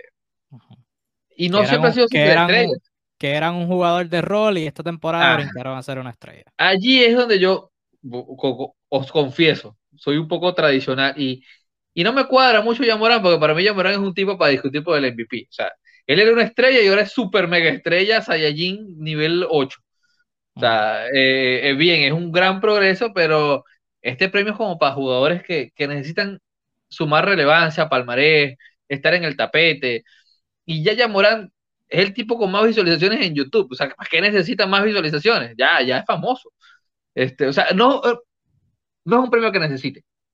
Yamorán es más grande que ese premio. Eh, y, ojo, se me sale un poco lo fanático de Yamorán, pero es que creo que es la verdad. Ahora bien, Kevin, este año, mi hermano, hay jugadores para disputar. En el segundo tier, como dicen los, los gringos, hay jugadores para disputar este premio como arroz. O sea, qué talento, qué salto. Yo, si tuviese que coger uno, eh, por el contexto y bueno, entre comillas, porque actualmente paró de jugar y me preocupa con los últimos días de temporada, yo escogería a Anthony Simmons, eh, que creo que le quedaría muy bien acorde con, lo que está pasando en Portland, con lo que puede pasar. Eh, sin embargo, el otro que me gusta muchísimo también está en Memphis y es Desmond Bain, jugadorazo, crack, un tipo que cuando tú analizas eh, la evolución de un jugador, lo básico es ver los números, ¿no? Este, las estadísticas. Pero a veces el cómo importa más. ¿Cómo obtiene esas mejoras? Ahí es donde yo veo que Desmond Bain la mejora desde lo físico, un físico mucho más comprometido, mucho más sólido, una defensa bastante útil eh, y una manera de obtener los puntos que no solamente es pararse en la esquina a recibir triple, sino este, en la manera de cómo te mueves, cómo roleas, cómo haces, buscas el espacio en el catch and shoot y cómo a veces eres más agresivo y buscas la canasta. Cuando enumero todas esas situaciones, eh, yo digo, el tipo que más ha cambiado del año pasado a este, como jugador, como ser humano, como enfoque, es Desmond Bain. Bueno, yo, ah, o sea, para seguir tu línea, para seguir tu formato, creo que lo va a ganar yo este, viendo el incremento de puntos, o sea, de 19 puntos a 27, eso es un salto, eso es un salto uh. también, o sea, también estamos hablando, o sea, tu, a tu punto de, de, como que jugadores que ahora son relevantes, o sea, ya fue de, ah, es un jugador joven prometedor, ah, eh, diablo, este tipo candidato para el MVP, o sea, que eso también constituye un salto bastante enorme, sin contar la mejoría que ha dado en el tiro de afuera, este, Eh, o sea, de 30% en triples a 34% este año, que es mucha, mucha diferencia. Mucha, mucha. Este, y las tiradas libres también. So, yo creo que él se lo llevaría y creo que también tiene un excelente argumento fuera de eso. Alguien como Desmond Bain también merece reconocimiento. Y Tyrese Maxi, que ha tenido que, que estar, subir a este rol de, de armador titular, segunda opción ofensiva, tercera antes que Harden llegara. Eh, y ha jugado muy bien, de 8 puntos a 17. Pero si nos estamos dejando, si me dejo llevar por, por tu punto de, de como que jugadores de rol que han sobresalido ahora de la nada, siguiendo ese formato, yo se, lo daría a Miles Bridges de Charlotte, que la temporada pasada 12 puntos, estadísticamente empeoró un poquito este, de la temporada del 21 en comparación a la del 2020 y este año está promediando 20 puntos. O sea, tenía un legítimo argumento para ser All-Star. En, ocasiones ha sido el mejor jugador de los Hornets. Un equipo con Lamelo Ball, con Terry Rozier. O sea, Miles Bridges ha sido el mejor jugador. O sea, que yo creo que ya se lo va a llevar, pero sí, me voy a llevar por tu, por, por, por tu lógica de jugador de rol que sobresalió y que dio un salto, varios saltos, de hecho. Eh, yo se lo daría a, a Myers Bridges. Mira, Kevin, tan bueno está este premio que ninguno de los dos mencionó a otro que tiene unos argumentos, pero súper sólidos. Quizás más que algunos de esos que mencionamos, que es no es nada más y nada menos que el más chiquitico del equipo de los gigantes, Darius Garland. Ese es otro que también en, calza, tipo joven, que viene de un año discretito a ser el líder de la franquicia y asumiendo los galones, actualmente encadenando un par de partidos con más de 10 asistencias. Este, y cuando busca su estadística también hay un salto interesantísimo. Así que este año particularmente para este premio, tiene, o sea, va a ganar ya, pero yo quiero saber quién queda de segundo. Porque ahí es donde creo que está, lo interesante. ¿A quién tú pones de segundo ahí? O sea, todos tienen argumentos muy buenos. Tú lo dijiste, Tyrese Maxi bajo el contexto de cómo inició la temporada, la tamaña responsabilidad, hay que quitarse el sombrero. Eh, hay que quitarse el sombrero. Incluso, a veces uno olvida jugadores de cierta edad, ¿no? Que no son precisamente jóvenes y aún así mejoraron. Este, y yo te puedo decir que, eh, hablando también de Filadelfia, que este, Seth Curry perfectamente pudiese estar en esa, en, esa, en esa discusión. Lo que pasa es que no es lo que se acostumbra. Sea, no es lo que suele premiar este, este premio.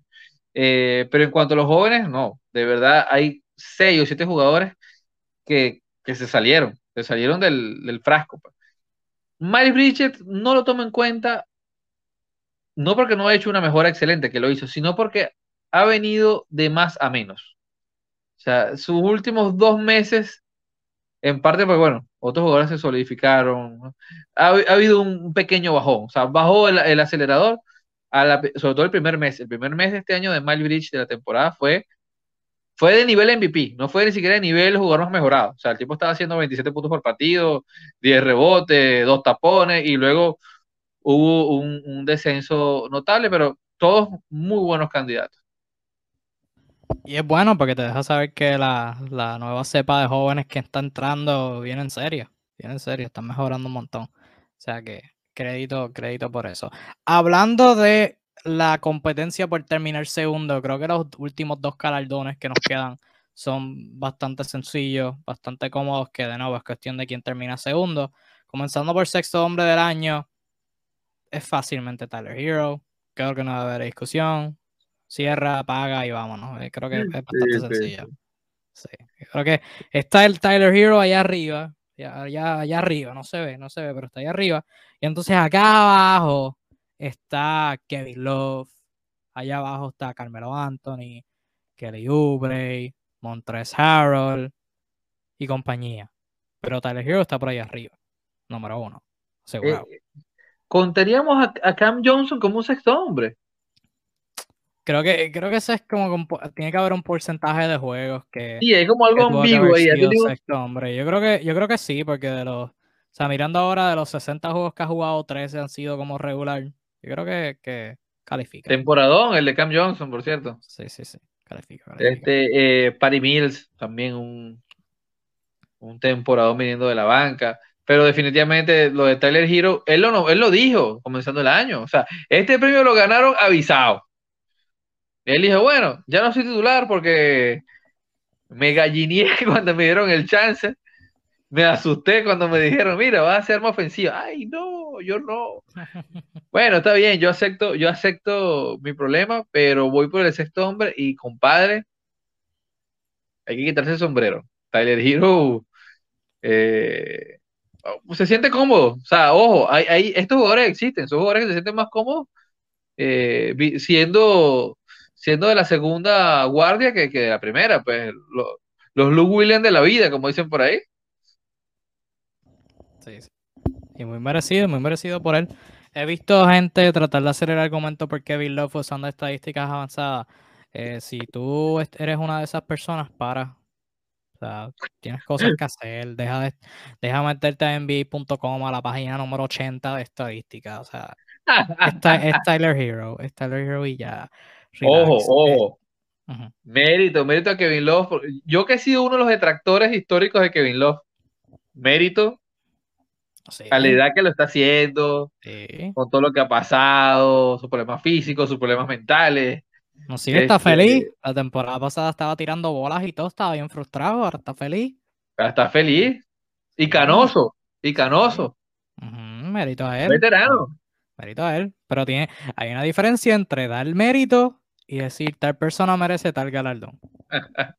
ahí, ahí es donde está la línea. Ahí es donde está la, la decepción de este año, Kevin, Jordan Clarkson yo, no sé qué yo no sé qué tú esperabas. De, yo no sé qué tú esperabas de Jordan Clarkson si esa es tu decepción del año. Yo no esperaba mucho. o sea, en, este nivel, entre los sexto hombres, uff. Ah, un descenso del nivel bárbaro. Más o menos. Este ejecutivo del año, creo que esta es bastante fácil, cómoda. Eh, Arturas Carnizovas. Artura, Artura Carnizo, vayan dando. Sí, de, calle. Sí. De calle. Esa, fue nuestra predicción, de hecho, de, de la temporada con los movimientos que ha hecho. Y ahora yo creo que el argumento creció, porque Chicago ha jugado mejor de lo que yo esperaba. DeMar DeRozan está jugando a nivel MVP. Y este, todas las adquisiciones nuevas eh, son las que más han brillado, aparte de Zach Lavin y, Nikola Vucevic. Eh, o sea, adquisiciones de esta temporada. O sea que Crédito va este, mención honorífica a Daryl Morey de Filadelfia, que por Ben Simmons consiguió a James Harden, todavía no sé cómo, y a Kobe Altman en Cleveland, que, que, hizo la el fichaje de Larry en que nos quedamos como que, que este tipo está haciendo, este, la extensión de Jared Allen, seleccionar a Evan Mobley, eh, lo que espero que próximamente sea la extensión de Darius Garland, o sea que mención honorífica, pero Carnizovas, todos los movimientos que hizo le han rendido frutos, así que ese, ese debe ser el, ganador de ejecutivo del año. Bastante cómodo, bastante cómodo, diría yo. Sí, sí, definitivamente, definitivamente. Y bueno, con eso finalizamos nuestro chequeo de los galardones. Dos o tres que tienen buenas discusiones, pero por lo general yo creo que, creo que la mayoría están como que bastante decididos. Por un momento pensé que ibas a decir Rob Pelinka. Chico. Chico o sea, si, si, si, la barra es mayor cantidad de movimientos, sí, creo que sí, porque yo creo que cantidad de contrato de 10 días que ha dado. Sí, también, también creo que está ahí, creo que está ahí, pero, pero wow, crédito, mucho crédito. Este, pasamos ahora a tema libre. Yo lo que tengo es la trivia, la trivia estadística para el Suru, para finalizar, pero el Suru no sé si quiera eh, decir unas últimas palabras antes de, tu masacre semanal. No, no, no, para nada, para nada. Este, vamos a hacer un pequeño recordatorio, un pequeño recordatorio. Este, ayer, el día de ayer, el día anoche, la noche de anoche, un muchachito él, de un presunto origen dominicano, llamado Carl Anthony Towns, se lanzó un partido de 60 puntos. Un partido, ojo, un partidazo de 50 puntos, porque los últimos días fueron forzadísimos, lo pusieron a jugar los últimos dos minutos cuando ya el equipo había ganado y se puso a lanzar triple, hacer estupideces para, para su Eso me pareció una falta de respeto con los sports, pero bueno, ya había hecho el partidazo, es lo importante. Lanzando triples, al menos conté cuatro de sus siete triples fueron haciendo step back. Volvemos a lo mismo. Cuando este señor dijo que era el, hombre grande tirador, el mejor hombre grande tirador all time, a muchos le causó molestia. Voy a decirlo por aquí. Sigan molestándose. Este tipo lo hace y lo hace muy bien y lo tiene el, el talento y la capacidad para hacer eso un montón de años más, porque para hacer eso tú no tienes que correr más rápido que los demás. Para hacer eso tú no tienes que ser más fuerte que los demás. O sea, es la clase de talentos que puedes conservarlo por un periodo prolongado de tiempo. Y les cuento algo, él lo tiene y otros no. Este, así que este siete pies latino, eh, esta facilidad, primero le va a dar mucha longevidad en la liga, siendo relevante. Este, más allá de lo que en sus años mozos puede hacer debajo de la pintura. En lo cual, vale destacar, también es bueno. Eh, así que no se molesten. Cuando el tipo apuesta a sí mismo, dice que él es mejor y, y muchos dirán, Novitsky, Novitsky. Novitsky es Dios, es excelente. Pero siempre llega alguien mejor. Es normal. La vida es así. Y vean cualquier deporte. O sea, eh, Mike Tyson fue un gran boxeador. Sí, bueno, y también hay otros grandes boxeadores. O sea, todo el mundo tiene su mejor periodo y luego llega alguien que lo pueda hacer mejor. A muchos les duele esto, pero la verdad es que el flujo de tiro de, de cada Town es más amplio, más versátil y más eficiente. Y no lo digo yo, lo dicen las estadísticas. Porque ustedes pueden decir lo que sea de la defensa, pero hay que meter la pelota. Y él la mete. Y lo que más le va a doler es que lo va a seguir haciendo. No sé si era otro partido de 60 puntos, pero sí les puedo decir que este me va a promediar 24 puntos por partido o más los próximos 5 años. Este, así que bueno, eh, sufran los que quieran sufrir, yo prefiero disfrutar. Así que enhorabuena, Carl Anthony, y enhorabuena por Minnesota, que se está quitando esa etiqueta de, de, de, equipo asqueroso. Y ojo, porque a partir del otro año, el 80% de las acciones pasan a ser de los nuevos dueños, porque fue una venta escalonada. Así que poco a poco nos, se está deslastrando Minnesota de toda esa mala energía de Glenn Taylor, su anterior dueño, su anterior y terrífico dueño. Así que este equipito, con ese núcleo que tiene, cuidadito, cuidadito que en un par de años estamos hablando de finales de conferencia. No era ahora que le consiguieran ayuda, porque si este año volvían a, jugar pésimo, creo que estamos teniendo la conversación sobre Cats pedir un cambio. Genuinamente pienso eso. Y nada, pero saluditos y Kat, y vean cómo somos aquí en NBA Discussions, que estamos haciendo una transmisión el día después de alguien meter 60 puntos, y no es solo una hora y 15 minutos luego de empezar el live que lo mencionamos por primera vez. Así que hashtag versatilidad, ya sabes la que hay. Hablando de versatilidad, vamos a la trivia estadística, el segmento favorito de José Alzuru semanalmente aquí en NBA Discussion, donde ponemos a prueba su sabiduría estadística de la NBA. Esta temporada la sabiduría está en negativo 0, negativo 100. Zuru lleva marca de 0 y 7 en las trivias. Esperemos a ver si puede lograr su primera victoria hoy. Voy a ser bien honesto, lo dudo. Pero vamos para encima. La trivia para hoy, José Alzuru. Esta trivia es bastante tricky. Este, las contestaciones son tricky. Te estoy escuchando algo mal, Kevin. Me estás escuchando mal. ¿Cómo va a ser? ¿Cómo va a estar escuchando mal? ¿Ahora me escuchas bien? ¿Sí? ¿Sí? No, te sigo escuchando medio friseado. Pues, será tu internet porque yo estoy bien. Bueno, Checa tu internet, brother, porque yo estoy bien. no, estoy chévere, estoy volando. Ya, ¿estás bien? Sí, sí, no, sí. Sí, ajá. Ajá. That's what I'm talking to you. Te escucho, te escucho. Ah, me escucha. Ok, cool. Ok, como estaba diciendo, tu trivia para hoy es bastante tricky. ¿Por qué? No, me perdiste. Este men, se mamó. problemas técnicos, gente, eso, eso pasa, así que esperemos que, que regrese el Suru próximamente para hacer la trivia, porque necesito a él para hacer la trivia. Este les adelanto, la trivia para hoy es. Dame un segundito.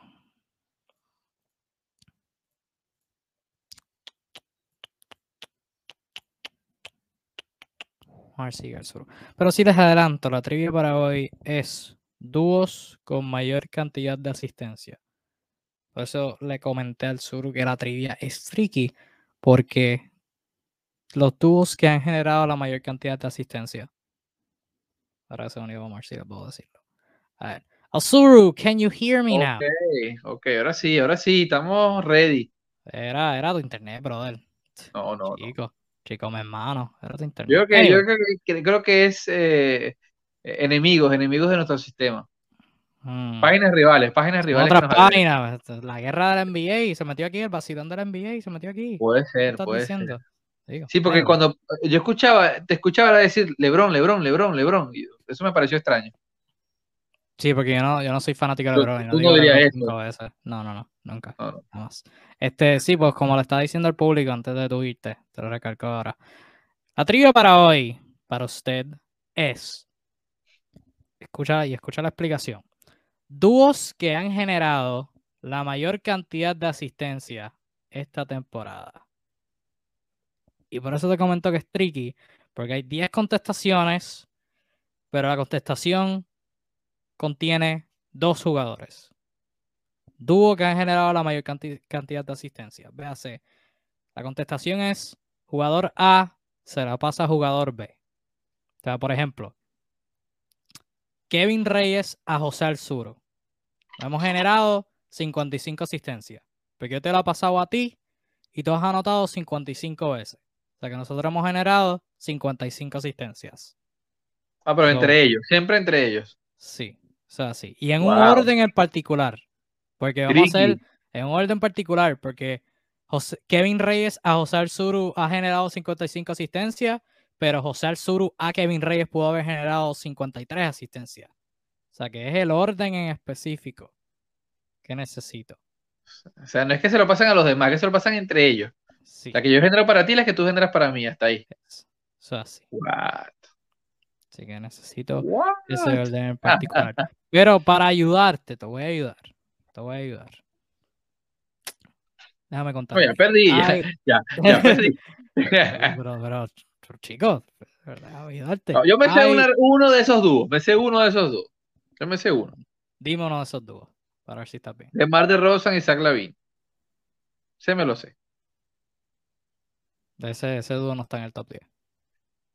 Ah, ya perdí. todo. O sea, es, o sea, tienes dúos de pick and roll, tienes que pensar en dúos de, o sea, personas que, que han generado la mayor cantidad de asistencia. O sea, que cuando un jugador en específico se la pasa a otro jugador en específico, ese jugador específico ha metido un montón. Ok. O sea, dúos que- o sea, no son, no son como que los dos mejores dúos que entre sí promedian la mayor cantidad de puntos. O sea, es, un, es dúos que, o sea, la mayor cantidad, lo, o sea, como que, que cuando uno se la pasa al otro generan asistencia. Más, mayormente. O sea, de la mejor manera que te lo, que te lo ¿Están decir. O sea, promediados o en totales? ¿Están promediados o en totales? en totales. O sea, por ejemplo, no te voy a dar uno del top 10, pero número 11 en esta lista. Número 11.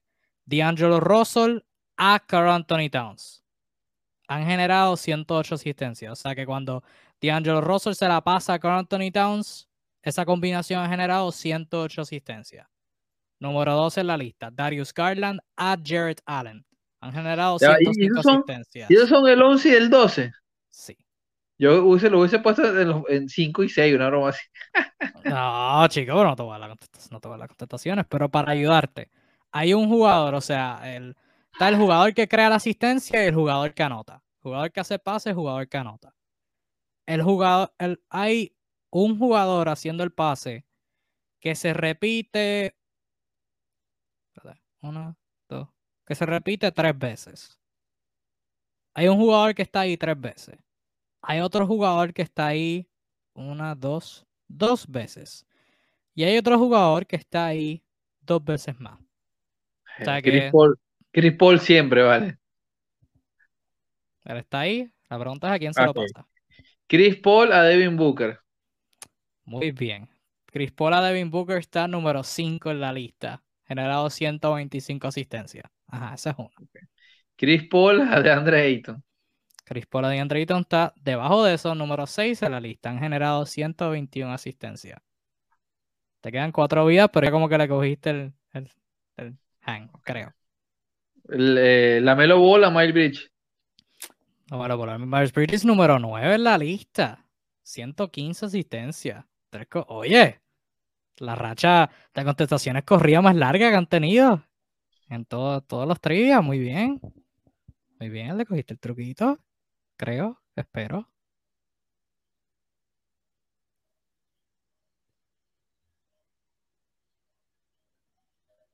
Wow. Lamelo Ball a Terry Rozier. No, eso no está en el top 10. Ok.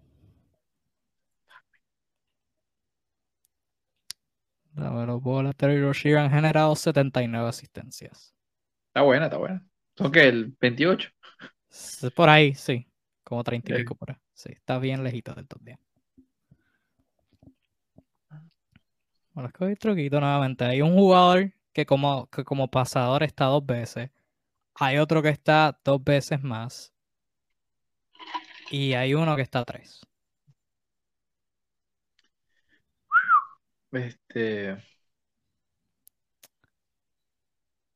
Y hay un jugador que está como pasador y en otra contestación está como anotador.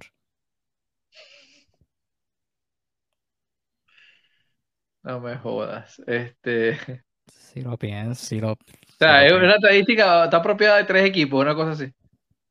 Más o menos, más o menos, sí. Sí, está, está a punto de decir un equipo, pero está uno, está dos. Hay cinco equipos.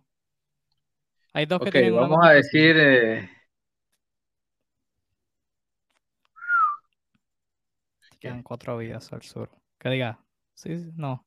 no, Cuatro, porque la, prim- la primera que dijiste de Rosen a la no te la voy a contar. No te voy a contar esa. Entonces, eh, porque no, no lo entendías todavía. Es que es complicado. Yo pienso en asistencia y pienso en un nombre, pero no pienso en los anotadores. Por ejemplo, no, que no lo voy a decir. Mm, No lo voy a decir. Está, Mm. está Nikola Jokic. sí. Nikola Ok. Jokic está dos veces en la lista. Nikola Jokic a, a Aaron Gordon. Número 4 en la lista, Nikola Jokic a Aaron Gordon. Entonces, si está total así, de 125 asistencias, empate con Chris Paul a Devin Booker. ok. Entonces está Nikola Jokic a Will Barton. Chris Barton ha estado lesionado bastante tiempo. Nikola Jokic a Montemorris. Muy bien, Nikola Jokic a Monty Morris, número 7. Ojo, el orden puede cambiar en contestaciones.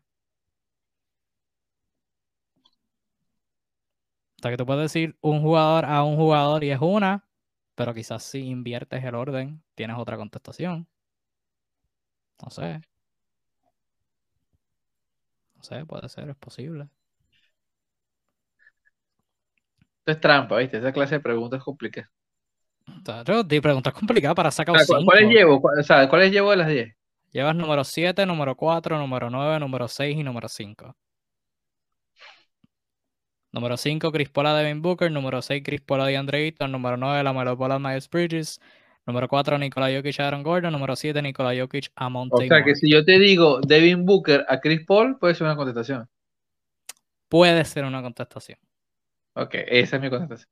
pero no está en el top 10. Fuck. Conclusión, Devin Booker es una escopeta. Recibe el pase, pero no se la da para atrás. Pero puedes cambiar la contestación con otra y esa puede estar en el top 10.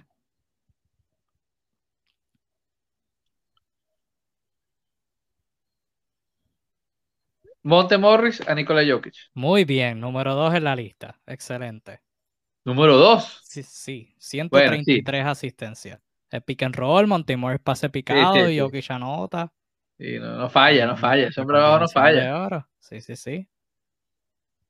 Te lo dije. Te faltan cuatro. Te falta número uno, número tres, número ocho y número diez.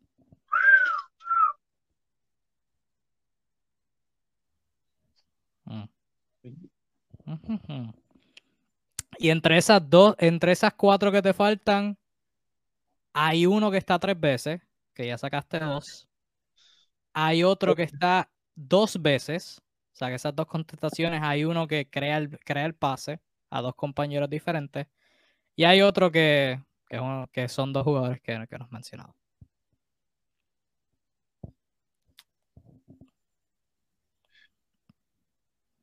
Combinación de pick and roll, give and go. Ya va, ya va, pasa. ya va, ya va, ya va. Favorito. Un francotirador con un hombre grande en particular. Ping and roll a un puente aéreo. Combinación muchos jugadores que entran ahí. Este, Bueno, ¿Ante Tocumpo está? No. No está de Tocumpo. Qué desgracia. Si no está Tocumpo, no está de Holiday. O sea, no puedo descartar los box. Eh, lo. muy bien, porque Milwaukee no está. Esto es tortura. James Harden. No. Jason ha gastado mucho tiempo lesionado. Y ha cambiado de equipos. Sí, también es cierto. No ha tenido Durant. No ha tenido Kyrie Irving. Te puedo asegurar que James Harden y Nick Claxton no está en la lista. No, es que la- Está, está en la lista de intentos. En la lista de intentos quizás. Pero en la lista de intentos puede que sí, sí. sí, sí, sí.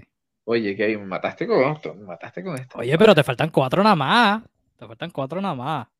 De las mejores trivias que has hecho. tres veces y otro está Con, to- dos. con todo y estar perdido. Hay uno que está, que, que está tres veces que ya sacaste dos. Que piensa en jugadores que repetiste dos veces. Y hay otro que está dos veces que no has mencionado. No, no, tiene que ser Chris Paul, obviamente. Pero, ¿con quién? No sé, piensa en los regulares del equipo. Con Mikal, puede ser, porque Mikal no, no pasa tanto la bola. Este. A menos que sea con Jabal Magui, no creo. Con Javel McGee. Eh, pero no creo.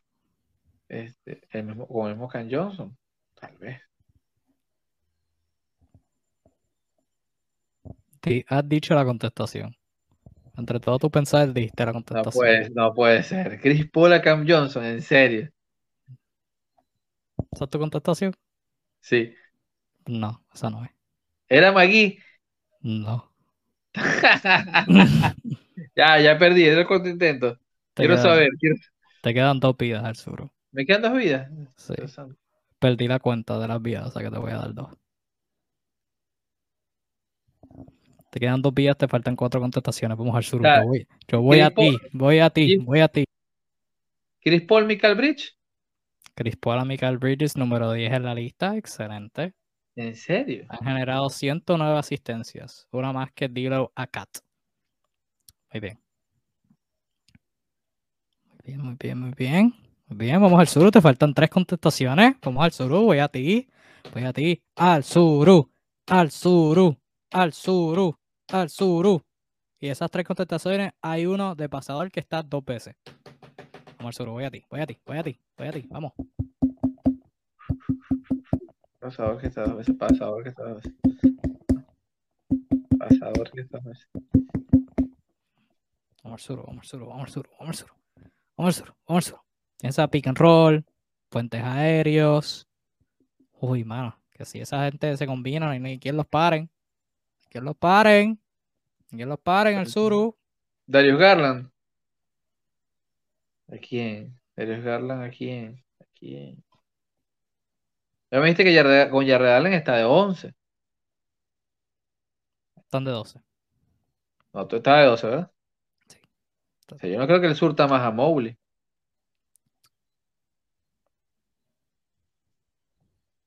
Ay, madre mía.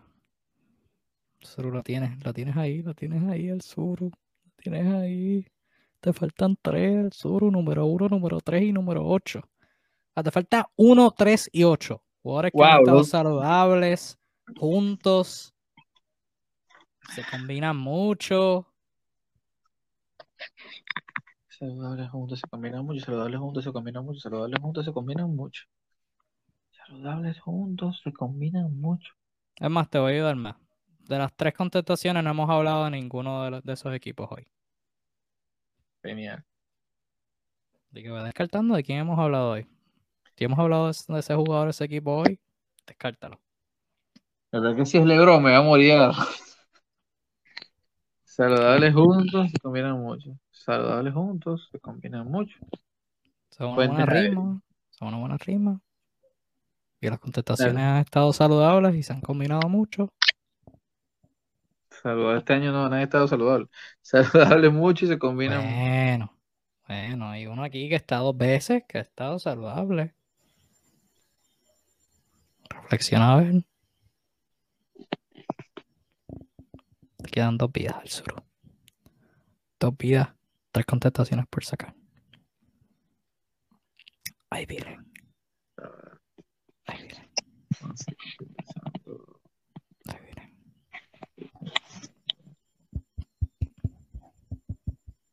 Vamos que Guillermo está en los comentarios apoyándote. Sur, vamos a ti. Todo el pueblo de NBA Discussion cree en ti. Para evitar convertirse en Jerry West y estar 0 y 8. El ley de 3. De sacar su primer trillo bien. Solo lo tienes ahí. Llevamos como 20 minutos en esto. Trey Young, Ajá. a John Collins. Trey Young a John Collins, número uno en la lista. Excelente. Han generado 141 asistencias. Trey 8 Young, más que Monty Morris y Nikola Jokic. Trey Young a Capela. Trey Young a Clint Capela está número 13 en la lista. 13. Excelente. Oh, Te falta uno más. Han generado 127 asistencias. Te falta número 8 en la lista. Solo tu cámara se frizó. Me está preocupando que estés haciendo trampa. ¿Cómo que se pensó? tu cámara se frizó? frizó, pero yo te escucho. ¿Cómo que se Mm. llama? Hmm. Hmm. ¿Cómo que se Mm. frizó? Seguro habrá, habrá ido al mismo link que yo a buscar las contestaciones. Ah. Mm. No es Capela, me dijiste que es 13. Es Collins. Ok. No, los dos estaban bien. ¿Ah? Los dos estaban bien, te dije. ¿No me dijiste que era 13? No, te dije uno y tres. Trey Young a John Collins es Ah, uno. ok, yo Trey escuché. Young a Clint Capela es Capela es el 13. Yo, what? No, no, ¿Cómo no. va a ser el 13? Trey Young a John Este- Collins uno. Trey Young a Clint Capela tres. Te falta uno, Y- Arturo. Y- ¿Y queda cuál? El octavo en la lista. falta el octavo. Que no es de Ese equipo. Sí, no es de ese equipo y es alguien que no hemos mencionado hoy. Ese, ese es único. Ese es único y diablo. No sé qué pista darte porque Es único. es único. Único en su estilo. Y es blanco. El equipo sí. Uno de los jugadores es blanco. Y es europeo.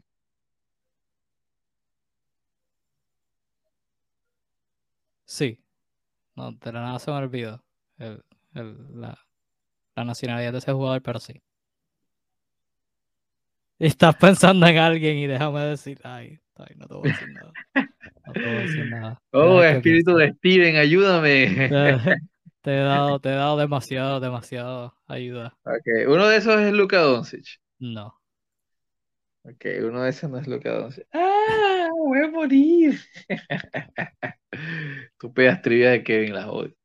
Te- f- me estás dando pena, así que te voy a ayudar. El jugador europeo es el que recibe, o sea, el jugador europeo es el que anota en este combo. No es el que hace el pase.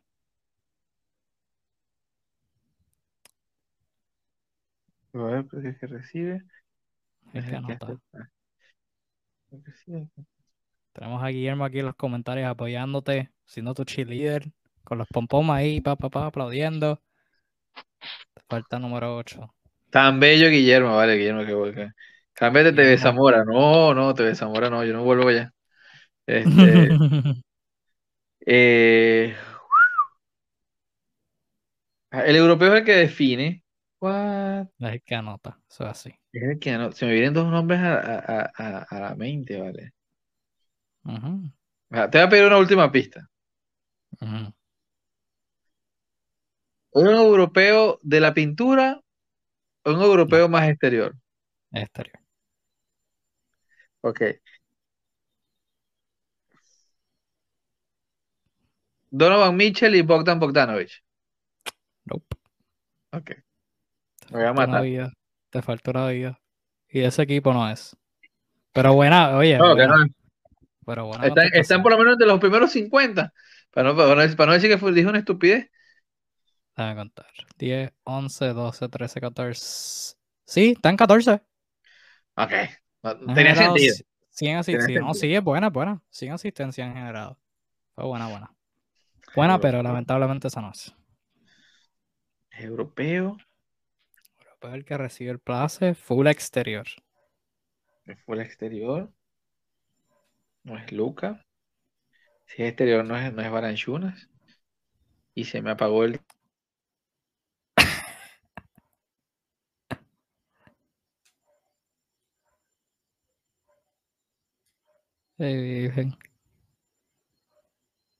Dios se me apagó y no sé si se le apagó el celular. Que se frizó ahí.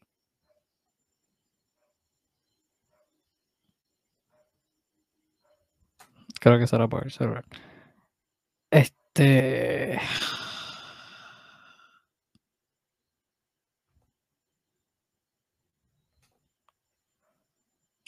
Fenomenal.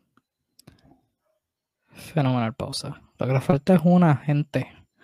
Solo lo que le falta es una y está ahí frisado. No sé qué le pasó.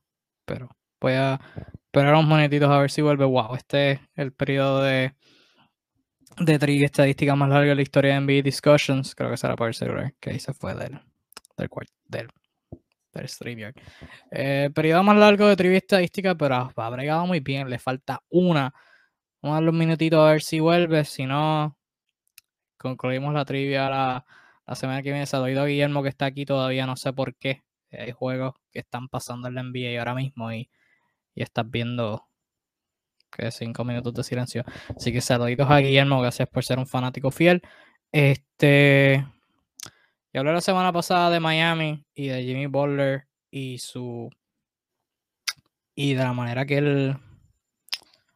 Que él no genera buena ofensiva en media cancha. Jimmy Butler contra Detroit en la primera mitad de hoy lleva 8 puntos de nuevo del, de nuevo del campo. Así que bien, bien fenomenal. Bien fenomenal. Este, y dando unos minutitos al sur a ver si vuelve. Em, estoy en unos playoffs de fantasy. Y estoy bien frustrado. Porque contra la persona que yo estoy jugando. Contra la persona que yo estoy jugando. Ese individuo ayer tuvo a Trey Young anotar 46 puntos. A Anthony Towns anotar 60. Y hoy tiene a Kyrie Irving anotando 51. Así que, como te podrás imaginar, estoy bien frustrado en mi liga de fantasy. Porque el tipo está séptimo y estoy segundo y me está dando una pela. Porque tiene jugadores jugando los partidos de su vida. Cosa que no debería estar pasando. Y pues eso me tiene bien frustrado, mano. Te podrás imaginar. Pero nada. Dale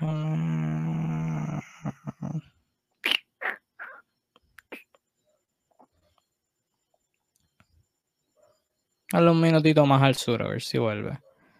Espero que fuese apagar el celular o algo. Este.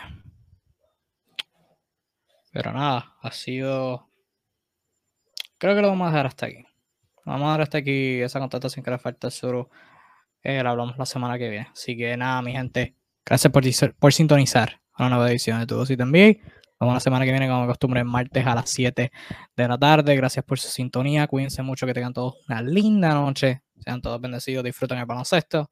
Y nada, nos vemos la próxima. Chao.